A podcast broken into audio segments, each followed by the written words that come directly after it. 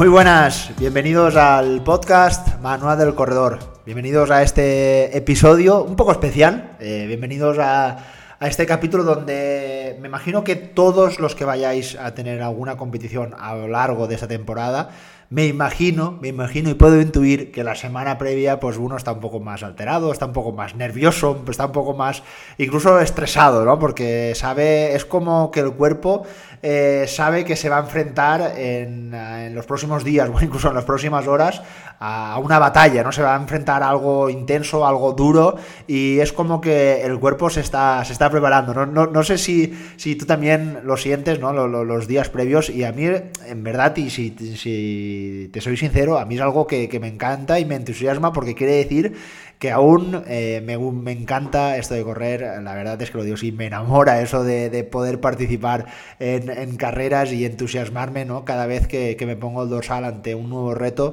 y eso que ya llevo unos cuantos años eh, corriendo, pero esto para mí, no sé, es como la, la, vitamina, ¿no? Esta, esta inyección de, energía que, que, me provoca siempre las, las semanas, los días previos a una, a una competición. Así que yo, por supuesto, esto siempre se lo intento transmitir a, a mis corredores, que en las semanas eh, previas uno se tiene que portar bien, optar más por el descanso, una buena alimentación, para el día de la carrera, sobre todo, sobre todo, intentar dentro de las capacidades de cada uno disfrutar al máximo de lo posible, que yo creo creo que estamos aquí todos, el 95%, 99%, creo que priorizamos ¿no? el, el poder disfrutar, el pasar una buena mañana o una buena tarde dependiendo de la carrera, eh, pasarlo bien y que, oye, que el resultado yo creo que al final nos da 5 minutos más que 10 minutos menos, que al final yo creo que eso es lo de menos, sino que llevarse un buen recuerdo y una buena experiencia, porque al final cada carrera es una experiencia. Yo creo que podría contarte anécdotas de todas mis carreras y son cosas que se quedan en el recuerdo. Y de hecho, eh, es, yo lo digo siempre, es muy fácil que te... Ahora mismo te digo, acuérdate de la carrera que hiciste hace dos años y posiblemente eh, te vendrá a la mente algún momento, algún, eh, alguna experiencia, alguna sensación que tuviste en esa carrera, para bien o para mal, pero es muy posible y muy probable que si te preguntara el tiempo, la marca o los ritmos o la zona de pulsaciones, pues posiblemente no te acuerdas, ¿no? Yo creo que es con eso nos, es lo que nos tenemos que quedar, con esas experiencias y esas sensaciones. Yo creo que esto es algo que también tenemos que tener en cuenta a la hora ¿no? de preparar o planificar eh, estas, estas carreras o estos objetivos tan importantes, porque como muchos corredores me dicen, oye, eh, está bien, esto me gusta, pero yo el lunes tengo que trabajar, el lunes tengo que continuar con mi vida normal y a mí no me va a servir de nada el llegar totalmente destrozado y el llegar eh, totalmente enfermo, ¿no? Que a veces puede pasar debido a la exigencia de que nos podemos implementar. Bueno, pues, ¿por qué te digo esto? Pues bueno, ya como ya te he estado diciendo en los últimos episodios,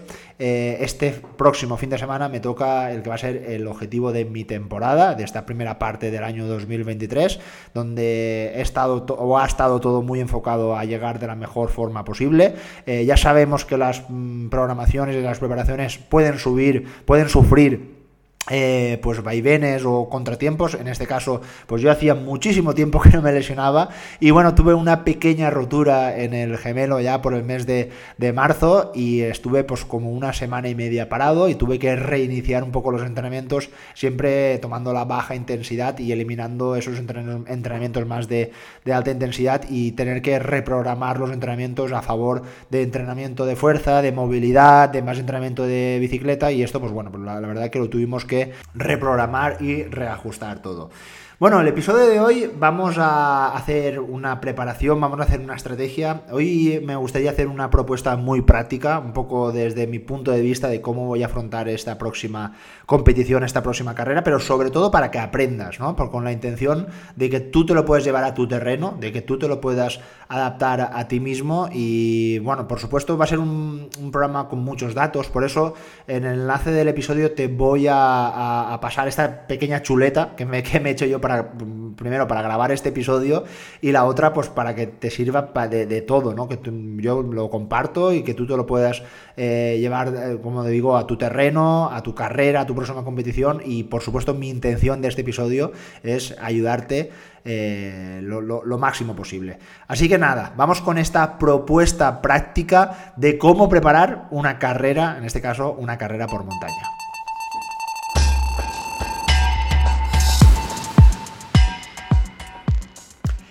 Es probable que hace algunos años, eh, cuando una persona quisiera mm, presentarse a la línea de salida en una carrera por montaña de estas características o cualquier otra carrera también incluso de, asfalto, eh, hace tan solo 10, 15 años no tuviera prácticamente la información que tenemos hoy en día, que podemos prepararlo, preverlo, ¿no? También creo que es una palabra muy, muy clara para, para este tipo de carreras. Y eh, ahora mismo pues yo creo que es algo muy importante o a tener en cuenta antes de participar en una, en una competición. Y digo esto porque antes pues bueno ya sabéis no estaba internet las páginas web eran pues muy básicas también no hace algunos años. Y ahora mismo eh, esto pues ha cambiado muchísimo. De hecho también eh, reflexiono y lanzo un poco el guante a, todos los mm, organizadores de competiciones a la hora de aportar información que yo como veo muchísimas carreras a la hora de preparar mm, pues, bastantes estrategias ¿no? a muchos de mis corredores, puedo ver eh, el, no sé, como que intuyo cuando está hecha desde un corredor o desde personas que sí que están eh, metidas ¿no? en, el mundo, en este mundo del, del atletismo, del correr por montaña, y se, también se nota cuando está desde el punto de vista de una empresa, donde vamos a decir que tienen otros intereses, ¿no? Entonces se nota, se nota muchísimo, ¿no? Y entonces eh, yo creo que cuanta más información nos proporcione a los corredores mm, va a ser un punto muy a favor y que muchos vamos a agradecer porque es muy habitual que las semanas previas pues en las redes sociales se puedan ver eh, muchas preguntas que la, la propia o los propios corredores mm, lanzamos a la, organización. De hecho, yo creo que es, por ejemplo, algo muy recomendable, que muy poquitas carreras lo hacen, y en este caso, en, la carrera que hoy sí que vamos a, analizar, sí que lo hacen, es simplemente decir qué es lo que van a aportar en los avituallamientos. Creo que es algo súper importante porque, como sabéis, a cada persona le sientan mejor unas cosas que otras, ¿no? Y entonces, desde ese punto de vista, la organización, cuanta más información aporte, eh, mejor. A día de hoy, a mí me a veces, eh, le digo al corredor, oye, envíame un poco de, información de la carrera y a veces me envían simplemente un perfil sin avituallamientos, sin puntos kilométricos y a veces es ah, complicado no sacar una estrategia para este corredor porque tenemos, vamos, muy poquita información y es ahora mismo yo creo que desde el punto de vista del organizador tiene que tener en cuenta muchas cosas, pero eh, todo lo que es la información previa a esa, a esa competición es totalmente eh, importante. Bueno, pues como te decía, el próximo fin de semana me voy a Asturias, me voy a la Traveserina, una carrera que me han hablado maravillas claro, eh, vamos a correr por los picos de Europa, ya sabéis, ese sitio donde muchos lo llaman como el paraíso natural y que muchas veces no os he contado aquí en, algunos episodios sobre la descripción de estas montañas tan fantásticas y tan bonitas, pero, pero yo nunca he corrido allí, las he conocido, las he visto, las he visitado, pero nunca he conocido esa zona corriendo. Y así que pues imaginaros, ¿no? Las ganas que tengo y, al ser, y probablemente por lo que puedo intuir, posiblemente sea una de las carreras más famosas que, se disputen en territorio nacional y sobre todo en la comunidad eh, asturiana, ¿no? Yo creo que aquí estamos todos, eh, todos de acuerdo. Bueno, pues antes de, empezar a preparar lo que, digamos que hoy estamos a martes, estamos a tan solo 3-4 días antes de empezar esa carrera, pues bueno, vamos a entrar en esa página web y vamos a ver toda la información que tengamos que necesitar para eh, llevarnos a la, carrera y para, por, supuesto, llevarnos a esa maleta o esa mochila que vamos a tener que necesitar. Así que lo primero, primero sería mirar ese material obligatorio, que es, mm, vamos, totalmente importante porque lo he podido vivir en mis propias carnes. A mí no me ha pasado, pero ir con un compañero que eh, la, organización decir, venga, va, eh, enséñame la chaqueta cortavientos porque es material obligatorio y la, tienes que, la tienes que enseñar. Yo en aquel caso recuerdo llevarla en mochila, pero el otro corredor no, no llevarla y automáticamente este corredor pudo continuar la carrera, pero estaba eliminado. Entonces mm, yo creo que son cosas eh, que la organización siempre lo va a hacer por nuestro bien. A veces podemos pensar que ostras, es que, jolín, ¿por qué tengo que llevar ahora mismo esta chaqueta si hace calor? Yo a mí me molesta, pero mm, en la montaña eh, puede cambiar el tiempo de forma repentina y de hecho la carrera que vamos a hacer en este fin de semana es una carrera de alta montaña donde podemos estar en sitios con niebla, son sitios realmente inhóspitos donde podemos tener algún susto y todo, toda precaución por supuesto es, poca. Entonces lo primero, lo primero es mirar ese material obligatorio mm, para prepararnos por si acaso también nos falta algo porque a veces eh, pues eh, no tenemos a mano ahora esa manta térmica que muchas veces nos piden o por ejemplo En este caso estaba, estábamos ahí un poco con el ay porque había hielo arriba, había nieve y nos podían pedir los crampones, ¿no? Que es algo que yo no he utilizado en mi vida. O sea, lógicamente vivo en una zona mediterránea y aquí pues no nieva mucho, ¿no? Y yo no, he tenido la suerte de desplazarme muchas veces a, hacer actividades por montaña. Sí que en mi época en universitaria, eh, en, la, asignatura de deportes de invierno, estuvimos dos semanas en Benasque y hicimos algunas travesías y allí lo, bueno, lo, experimenté, pero de eso hace ya 12 años. O sea, imaginaros el tiempo que hace de que no me, no me he puesto nunca unos, unos crampones, ¿no? Que yo me imagino que para muchos de vosotros también es algo totalmente desconocido. Pero bueno, al final parece ser de que no va a ser material obligatorio y así, pues bueno, pues ya sabemos que eso no va a ser eh, totalmente para llevárnoslo. Pero ahí sí que hay algunas cosas que sí que pueden, eh, tengamos que llevarnos. Eh, en este caso, algo que a mí nunca me habían pedido es, por ejemplo, una venda elástica adhesiva para hacerse un vendaje funcional. Pues bueno, pues nunca me lo habían pedido, pues habrá que prepararlo, habrá que ir a la farmacia y comprarlo por si acaso, ¿no? Pues nos lo pide la organización, que oye, eso es sus normas y hay que y hay que cumplirlas. Así que lo primero, como te decía, es esto. Una vez tengamos ya este material eh, preparado, también, pues bueno, creo que es algo que diferencia a muchas, eh, muchas carreras es las zapatillas, ¿no? Como sabéis, cada montaña es totalmente diferente. Y bueno, yo por lo que he podido ver y por lo que he podido leer, que esto creo que también es muy interesante, el poder ver los, los vídeos, las informaciones, incluso de otros corredores que comparten esas imágenes, pues ver un poco el tipo de terreno que nos vamos a encontrar en, esta, en esta carrera. Así que, bueno, pues yo voy a llevar un calzado con un taco bastante alto, una, zapatilla bastante montañera. Eh, en mi zona la utilizamos bastante porque estamos muy acostumbrados a correr, sobre todo por rocas. Eh, tenemos muy técnicos, entonces creo que no va a haber ningún problema en utilizar estas mismas zapatillas, sobre todo con un taco ancho por si ah, eh, pasamos por alguna zona de, barro para que se pueda, pueda salir y que no se quede, digamos, enganchado en el, en el taco. Y, poco más. No, no, no voy a utilizar tampoco ninguna, ninguna cosa rara ni nada. En mi caso, que yo sé que mucha gente sí que lo, lo suele utilizar, pero yo tengo aquí un poco de de contratiempo, mm, posiblemente o probablemente no vaya a llevar bastones. Y te explico un poco por qué. Por dos razones básicas. Una, porque vamos a viajar en avión y por lo que he podido leer, vamos a llevar maleta de mano y no podemos llevarnos los bastones. Y la otra, que sobre todo esta, es que yo no lo he entrenado. Eh, en mi zona no lo. Vamos, yo a mí me incomodan. Estamos en una zona con mucha zona de arbusto, que no se puede avanzar, que molestan más que otra cosa. Y siendo sinceros, no lo he entrenado. Entonces pienso que sería una irresponsabilidad llevarme esos bastones tan solo para esa, para esa competición. Así que eh, puede que vengan bien, porque ahora os voy a explicar un poco el recorrido que nos vamos a encontrar, pero siendo claros y siendo sinceros y responsables, creo que lo más interesante es no llevarlos, ¿no? Entonces, este tipo de decisiones tienen que quedar claras eh, antes de la carrera para eh, llegar al día de la, de la, prueba con todo preparado, todo listo para, para ello. Una vez tengamos ya el material preparado, pues lo que vamos a tener que hacer, eh, yo esto lo recomiendo hacer la semana previa antes de la carrera, pues más o menos estudiar el perfil y más o menos, esto es un poco complejo y esto es lo que sí que quiero compartir con todos vosotros, es un tiempo más o menos que podemos establecer en, terminar esta carrera o la carrera que te vayas a, presentar. Normalmente en muchas competiciones se repite el mismo recorrido, entonces aquí tenemos un punto a favor y eh, en muchas ocasiones, si es una buena organización, podemos ver la clasificación de años anteriores. En este aspecto, la traveserina, un 10, porque está clarísimo, te lo ponen ahí en la propia página web, eh, ponen ediciones anteriores y puedes ver la información de todas las últimas, creo que son 3, 4, 5 años, ver eh, cómo son las clasificaciones. ¿Y por qué las clasificaciones? Bueno, porque ya te va a dar una idea de cuánto tiempo va a quedar el primero, de cuánto tiempo va a tardar el que está por la mitad y cuánto tiempo va a quedar el, que queda último, en, las últimas posiciones, ¿no?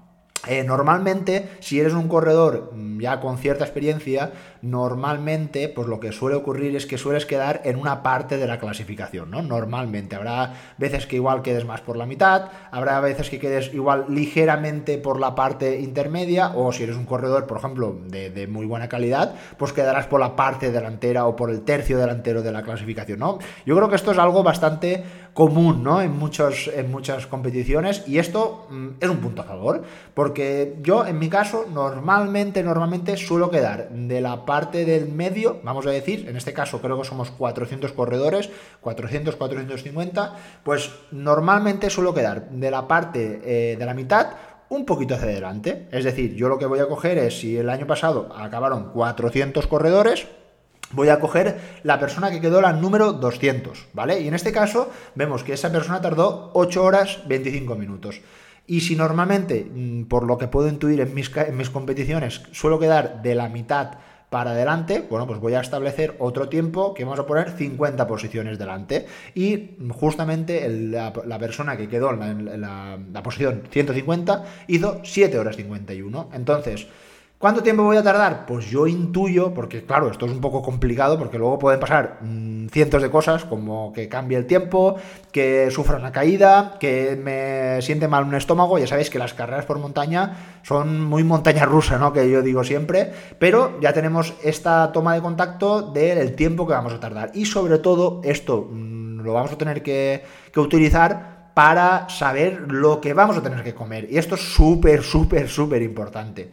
Eh, la carrera traveserina es una carrera en semi-autosuficiencia. ¿Qué quiere decir esto? Es una carrera que no tiene muchos avituallamientos, sobre todo sólidos, y esto es algo que sí que tenemos que prever a la hora de llevarnos en cada tramo. Eh, vamos ahora lo vamos a analizar de cómo lo tenemos que repartir a lo largo de todo el recorrido. Así que esto yo considero que es muy importante. De hecho, pues es algo que yo en mis corredores, siempre la semana previa, ya sabéis, a, todos vosotros los que os llevo la preparación, la semana previa, normalmente el lunes, martes, envío esa estrategia de carrera, sobre todo para las personas que hacen carreras largas por montaña, con esa idea de la alimentación, de esa, de esa idea de la intensidad prevista y de un tiempo aproximado para que el corredor lo pueda lo pueda manejar. A veces me es complejo y a veces lo, muchas veces lo acierto, tengo que decir que muchas veces lo acierto, pero a veces no lo acierto y me voy mucho por arriba o por, debajo, porque a veces las carreras son complejas, ¿no? Porque cada montaña es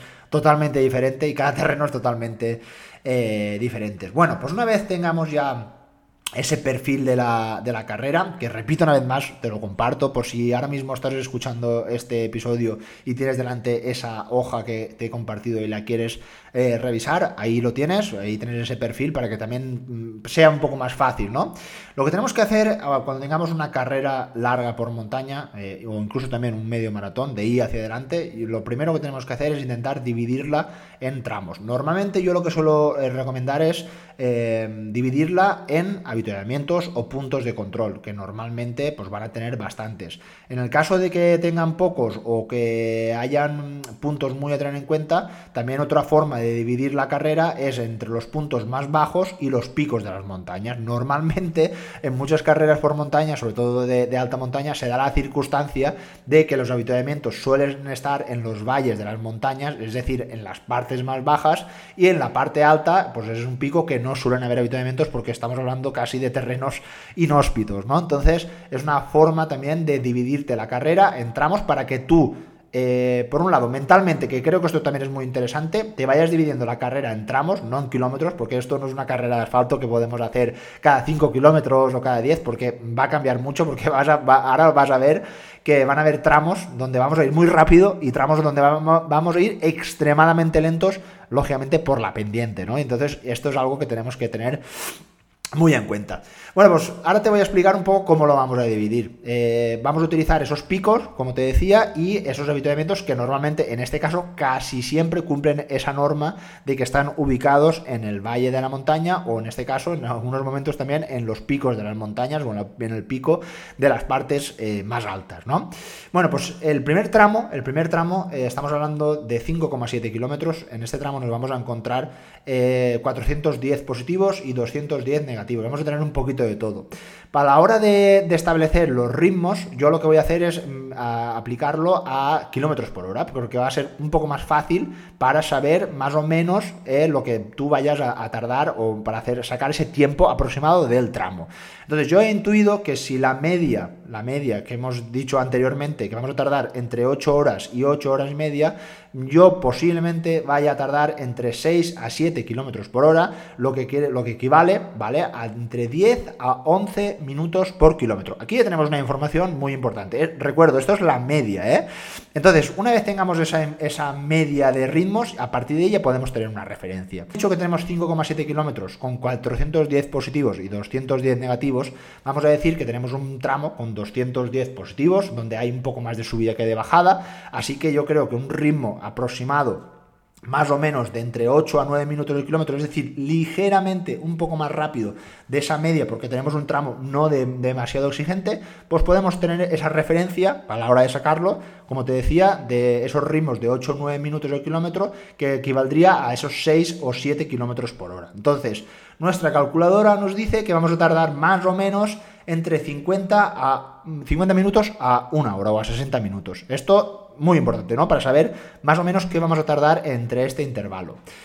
Una vez tengamos obtenido ese tiempo, sabemos que hasta ese pico vamos a, saber qué es lo que vamos a comer y qué es lo que vamos a beber, ¿no? Entonces, si sabemos que en una hora de duración tenemos que intentar llegar a esos valores que yo en mi caso eh, deberían de ser entre 60 y 70 gramos de hidratos de carbono y de 600 a 700 mil litros de líquido por hora, ¿vale? Si sabemos que vamos a tardar una hora, pues bueno, yo lo que me he apuntado es una barrita cuando lleve 25, cuando llevemos entre 25 o 30 minutos, una barrita o un gel, ya veríamos un poco lo que más me apeteciera, porque ahí tampoco creo que es muy importante, estamos al inicio de la carrera.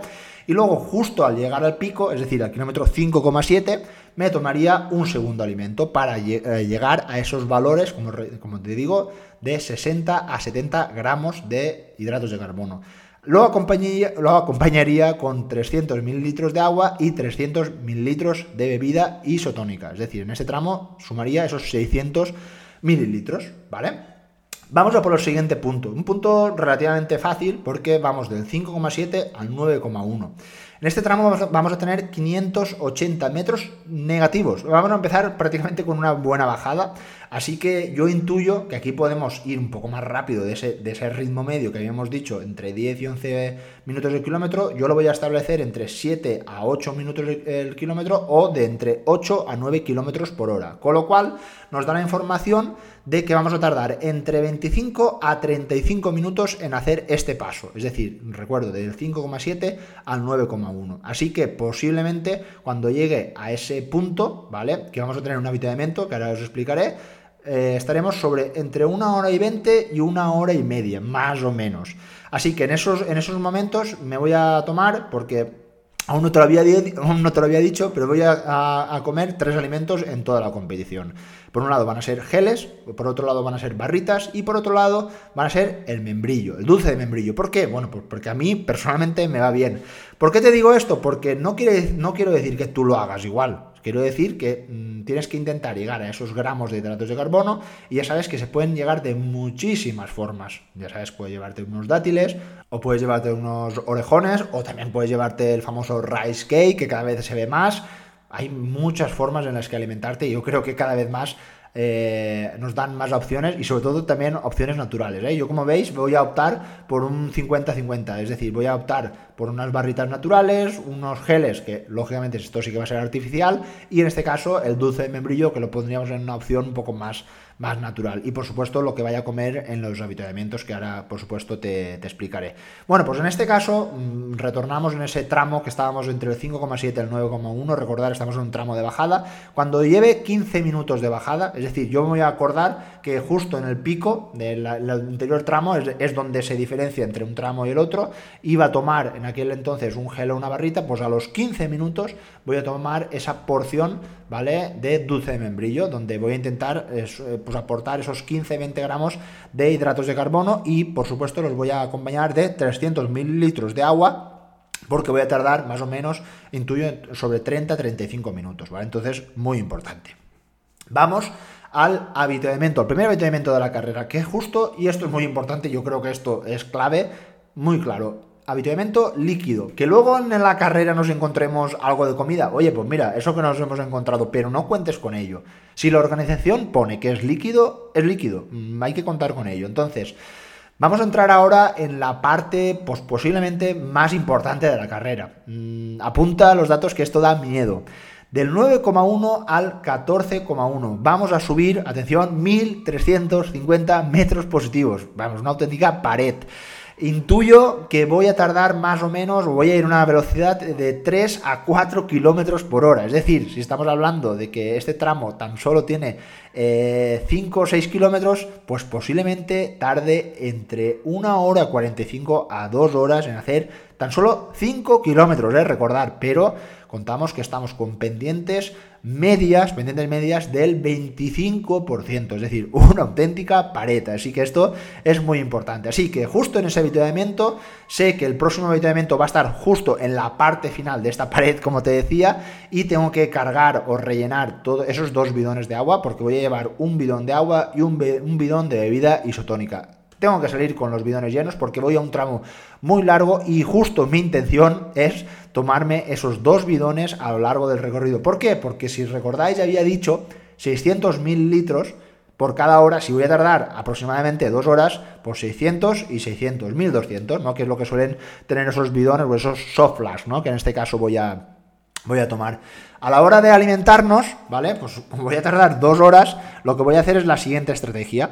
Cuando pasen 30 minutos de ese avituallamiento, voy a tomarme una barrita. Cuando pasen 45 o 50 minutos, me voy a tomar un gel. Y cuando estemos sobre una hora y cuarto o una hora y veinte, me tomaré un dulce de membrillo, es decir, esa porción de membrillo que os estaba comentando. Es decir, tres comidas en toda la, en toda la subida que voy a tener que ir repartiendo, ¿vale? Un poco para llegar, recuerdo, a esos 50, 60 gramos de hidratos de carbono, que, recordar algo muy importante, eh, que ya lo he dicho, me voy a llevar un bidón de bebida isotónica. En este, en este caso me voy a llevar también unos polvos que ya tengo preparados para pues, echarlos, ¿no? Cuando llegue ese avituallamiento, ya de tenerlo preparado para hacer esa mezcla, ponerme mis polvos de bebida isotónica, meterme en el bidón y para arriba, para arriba, para subir, porque eso Justamente la marca que utilizo tiene bastantes hidratos de carbono, en torno a 40 o 50 gramos por 600 mililitros, así que para tenerlo en cuenta. Entonces, recordar tres alimentos en esas hora 45, dos horas, porque justo en eh, la explicación de la propia carrera estamos en el sitio más técnico, estamos en un sitio con una subida muy potente, pero además muy técnico, con rocas, con nieve, con hielo, así que vamos, auténtica aventura. Una vez hayamos llegado en la parte alta, eh, estamos en el kilómetro 14 aún, estamos en la parte más alta de la carrera, estamos a más de 1900 metros de, altura, eh, tenemos el avituallamiento sólido, entonces es un buen momento para parar empezar a comer un poquito. De hecho, yo aquí he revisado lo que tenía, como te decía, a ver qué es lo que tenían allí. Y a mí lo que me apetece a partir de cuando ya llevo Aquí llevaré más o menos en torno a las 3 horas y media, así que ya me va a apetecer algo más natural, algo más sólido, y por eso voy a optar por comer un sándwich con jamón york y algo de frutos secos. Los frutos secos sobre todo por la, el aporte salado, ¿no? Porque normalmente me va muy bien. Y me voy a esforzar en beberme dos vasos, uno de agua y otro si hay de bebida isotónica, que repito, es lo que aporta la, información. Vamos justo ahora con un tramo bastante largo, porque vamos ahora del 14 al 24, vamos a tener 10 kilómetros, pero solo de bajada. Vamos a tener 680 metros eh, de desnivel negativo, una bajada bastante, no con tanta pendiente como la subida, una, bajada más progresiva. Vamos a intuir que vamos a tardar entre eh, a un ritmo o una velocidad de 8 o 9 kilómetros por hora, con lo cual esto nos va a decir que vamos a tardar entre una hora y cuarto y una hora y media en hacer este tramo de 10 kilómetros, como te decía, pero con una pendiente eh, progresiva. Por lo que hemos visto en la explicación de la organización, es una una buena bajada, si no llueve mucho, lógicamente, y no hay mucho barro, que se puede hacer eh, desde ese punto de vista. Eh, justo voy a tomar un gel a los 30 minutos, porque ya como voy a comer bien en el habituamiento, voy a tener bastante energía, voy a comer justo cuando lleve los 30 minutos, y justo al empezar la próxima subida, es decir, donde empezaría el próximo, el próximo tramo, justo en ese momento me tomaría un dulce de membrillo, que lo tengo anotado ahí. En cuanto a bebida, pues estamos hablando de entre una hora y cuarto, una hora y media, pues tomaría en este caso 400 mililitros de agua y 400 mililitros de isotónica, que por supuesto hubiera eh, rellenado en el anterior habituamiento. Justo cuando llegamos en el kilómetro 24 vamos a tener una ligera... Eh, subida porque vamos a tener ahora un tramo que justo en la mitad de esa subida vamos a tener un avituallamiento. Y esto por eso te decía que yo en, nada más empezaba la subida me iba a tomar eh, una porción de membrillo hasta llegar al próximo avituallamiento que, ojo, cuidado otra vez, avituallamiento líquido, o sea, contamos con que no vamos a encontrar comida. ¿Que luego nos encontramos? Perfecto. Entonces yo lo que me he anotado aquí es, cuando llega el avituallamiento me voy a tomar una barrita, que me la tengo que llevar yo, porque según la organización no aporta eh, comida. Entonces, muy importante, lo voy a juntar con un vaso de bebida isotónica para aportar también un poquito más de gramos de hidratos de carbono y relleno un poquito los, los bidones y para arriba.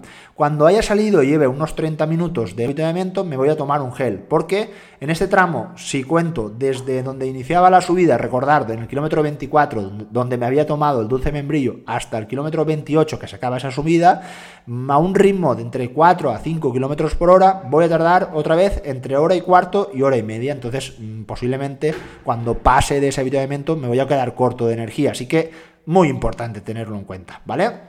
Llegamos al kilómetro 28. Empezamos ya casi toda la carrera con un terreno más descendente. Y justo cuando llegamos a la parte de arriba, a los 2 kilómetros, tenemos el próximo avituallamiento. Y este avituallamiento es totalmente clave, porque es el último avituallamiento. Estamos en el kilómetro 25-26 y estamos en el último avituallamiento. Así que esto es muy importante. ¿Por qué? Porque hay, que comer, hay que rellenar eh, bidones, porque queda aún bastantes kilómetros por acabar. Así que repito la operación del anterior eh, habituamiento sólido, vuelvo a comer sándwich con jamón york, vuelvo a comer frutos secos y vuelvo a tomarme dos vasos, en este caso uno de, agua y otro de bebida isotónica. Así que eh, viene a partir de ahora la parte crucial de la carrera donde vamos a tener que correr bastante porque, como repito, a por un tramo donde la gran mayoría va a ser descendente. Desde ese punto de habituamiento hasta el próximo pico, es decir, el kilómetro 36, eh, Vamos a encontrarnos eh, con la última subida, antes de, como te decía, de esa última bajada, eh, tan solo 200, entre 200 y 300 positivos, así que con un ritmo medio entre 4 o 5 kilómetros por hora, tardaría desde ese habituamiento hasta el último pico de la carrera en torno a unos 30 minutos. Así que aprovecho para eh, tomar algo de bebida isotónica y continuar la, la marcha. Llegamos al kilómetro 36. Aquí justo eh, está nombrada la calzada Coaru, que me han hablado maravillas de, esta, de este sitio, pero lógicamente hay que llegar con fuerzas para disfrutarla. Así que eh, del kilómetro 36 al 46, 1200 metros de desnivel negativo. Toda una bajada, una larga bajada de 10 kilómetros que yo intuyo que a un ritmo de entre 6 a 7 kilómetros por hora, que es básicamente la media de la, de la, carrera, como te había dicho anteriormente, mantenerla ya estaríamos contentos. Entonces calculo que voy a tardar entre 1 hora y 15 y 1 hora 30 para hacer finalmente, como te decía, si sumáis todo, entre 8 horas y 8 horas y media. Bueno, pues una vez hayas subido en ese kilómetro 36, yo lo que tengo anotado es un membrillo a los 25 minutos y un gel a los 40 minutos. Es decir, eh, me tomaría un último gel antes de cruzar la línea de meta. Así que bueno, puede que te haya sorprendido la cantidad de alimentos que, que, te haya dicho. Si lo cuento todo, estamos hablando de entre 4 a 6 porciones de membrillo, Estamos contando entre 2 a 3 barritas y entre 4 a 5 geles que he nombrado en todo el episodio. Y te digo entre un punto y otro, es decir, entre 4 y 5 geles, porque siempre me voy a llamar uno de más. Yo si cuento todo lo que te he comentado, por ejemplo, te he dicho o te he nombrado 4 geles, pero yo me voy a llevar 5. ¿Por qué? Pues puede, puede que la cosa se tuerza, puede que la cosa tarde un poco más y siempre me tengo que llevar un poco más de alimentos de lo normal para llegar con fuerza a la parte final. Imaginaros que en vez de ocho y media me voy a 9 horas porque el terreno está más embarrado, porque me fatigo, porque hago una mala estrategia. Bueno, pues esto siempre lo tengo que tener controlado y pautado. Eh, también me voy a llevar dos sobres de bebida isotónica, que es la que yo suelo utilizar, y en la parte final sí que me voy a aprovechar de la organización para eh, abocarme o llenarme esos, esa bebida isotónica, que espero que, que me siente bien. A mí normalmente me sienta bien, por eso ya lo he probado en muchísimas carreras. Y si fuera el caso contrario, por supuesto optaría por llevarme mm, siempre en toda la carrera esa bebida eh, isotónica. Algo que no he nombrado es la intensidad, ¿no? ¿Cómo tenemos que afrontar esta intensidad? Bueno, pues estamos hablando de una carrera que ya, como hemos nombrado, vamos a afrontarnos con más de 3.000 metros positivos de, subida y con más de 3.700 de bajada, es decir, con una carrera con más pendiente negativa que Positiva. Estamos hablando de una previsión de tiempos superior a las 8 horas. Entonces, ¿qué quiere decir esto? Bueno, pues que mm, fisiológicamente sabemos que la zona 3 es totalmente inviable porque sabemos que la zona 3 la guardamos para momentos oportunos, como por ejemplo mi último 10K, que estuve muy contento de poder ver cómo aún mis pulsaciones aún puedo subirlas y puedo, puedo correr rápido cuando yo quiero, y esto es algo que la verdad que me gusta. Pude bajar esa maldita barrera de los 40 minutos en un 10, eh, en un 10K que a mí cada vez me cuesta más, pero bueno, lo pude lograr, pero la zona 3 me la voy a guardar para este tipo de carreras, porque para una carrera tan larga de estas características, creo que la zona 1 alta y la zona 2 baja van a ser las protagonistas, el ir jugando con ellas. La zona 1 al principio casi como un calentamiento para activarme para lo que me vaya a venir eh, por delante. Tengo que confesarte o tengo que decirte que en carreras largas por montaña no suelo ver las pulsaciones porque me controlo mucho, mm, voy mucho por percepción de esfuerzo, porque me conozco mucho ya. Y yo repito muchas veces aquí en, los episodios que ese es el camino final. Y en, este tipo de carreras no miro casi nada el reloj, miro pues igual cuando llego a los avituallamientos ver un poco cómo voy de tiempos, por ver si voy dentro de lo normal o voy muy rápido o voy muy lento, pero la verdad que no me obsesionó porque sinceramente ya hace años que voy a estas carreras a disfrutarlas, me llevo siempre el teléfono móvil a mano para hacer fotos, vídeos, porque son sitios que posiblemente no vaya a pasar nunca más y me gusta disfrutarlo, valorarlo, eh, experimentarlo. Y a veces pues yo me quedo con esas cosas y repito que me me estaría totalmente satisfecho si al final hago 8 horas 40, es decir, hago 10-15 minutos más lento de lo previsto, pero si me voy a casa con muy buenas sensaciones, con cientos de fotos para poderla compartir con, vosotros y conmigo mismo, eh, yo me, voy a eso, voy a disfrutar de la carrera, a poder correr, a poder enfrentarme a esas subidas exigentes y esto es algo que siempre intento, por supuesto, transmitir a, muchos de mis corredores. Bueno, pues si este episodio era un poco especial, el de la próxima semana será lo mismo, pero con una explicación de cómo ha ido la carrera. Y repito, mm, te comparto toda esta, esta chuleta que me he hecho en las observaciones del episodio para que te la puedas descargar y puedas hacer con ella lo que más te guste. Por supuesto, eso faltaría. Un fuerte abrazo, espero que me deis ánimos y ya os contaré la próxima semana. Salud y kilómetros.